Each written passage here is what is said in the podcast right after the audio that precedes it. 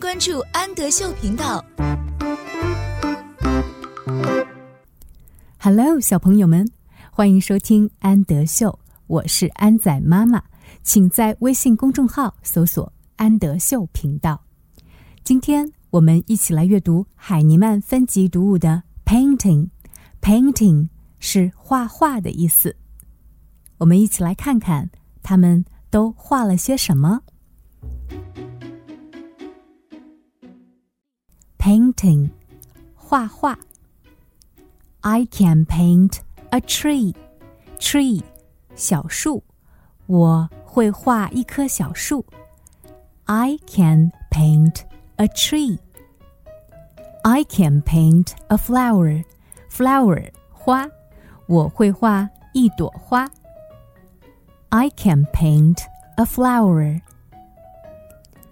I can paint the house. House，房子。我会画房子。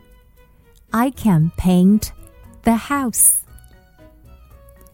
I can paint a car. Car 小汽车。我会画一辆小汽车。I can paint a car. I can paint a dog. Dog 小狗。我会画一条小狗。 I can paint a dog.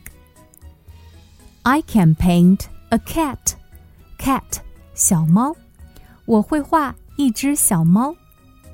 I can paint a cat. I can paint a family. Family 家庭家人，我会画一家人。I can paint a family.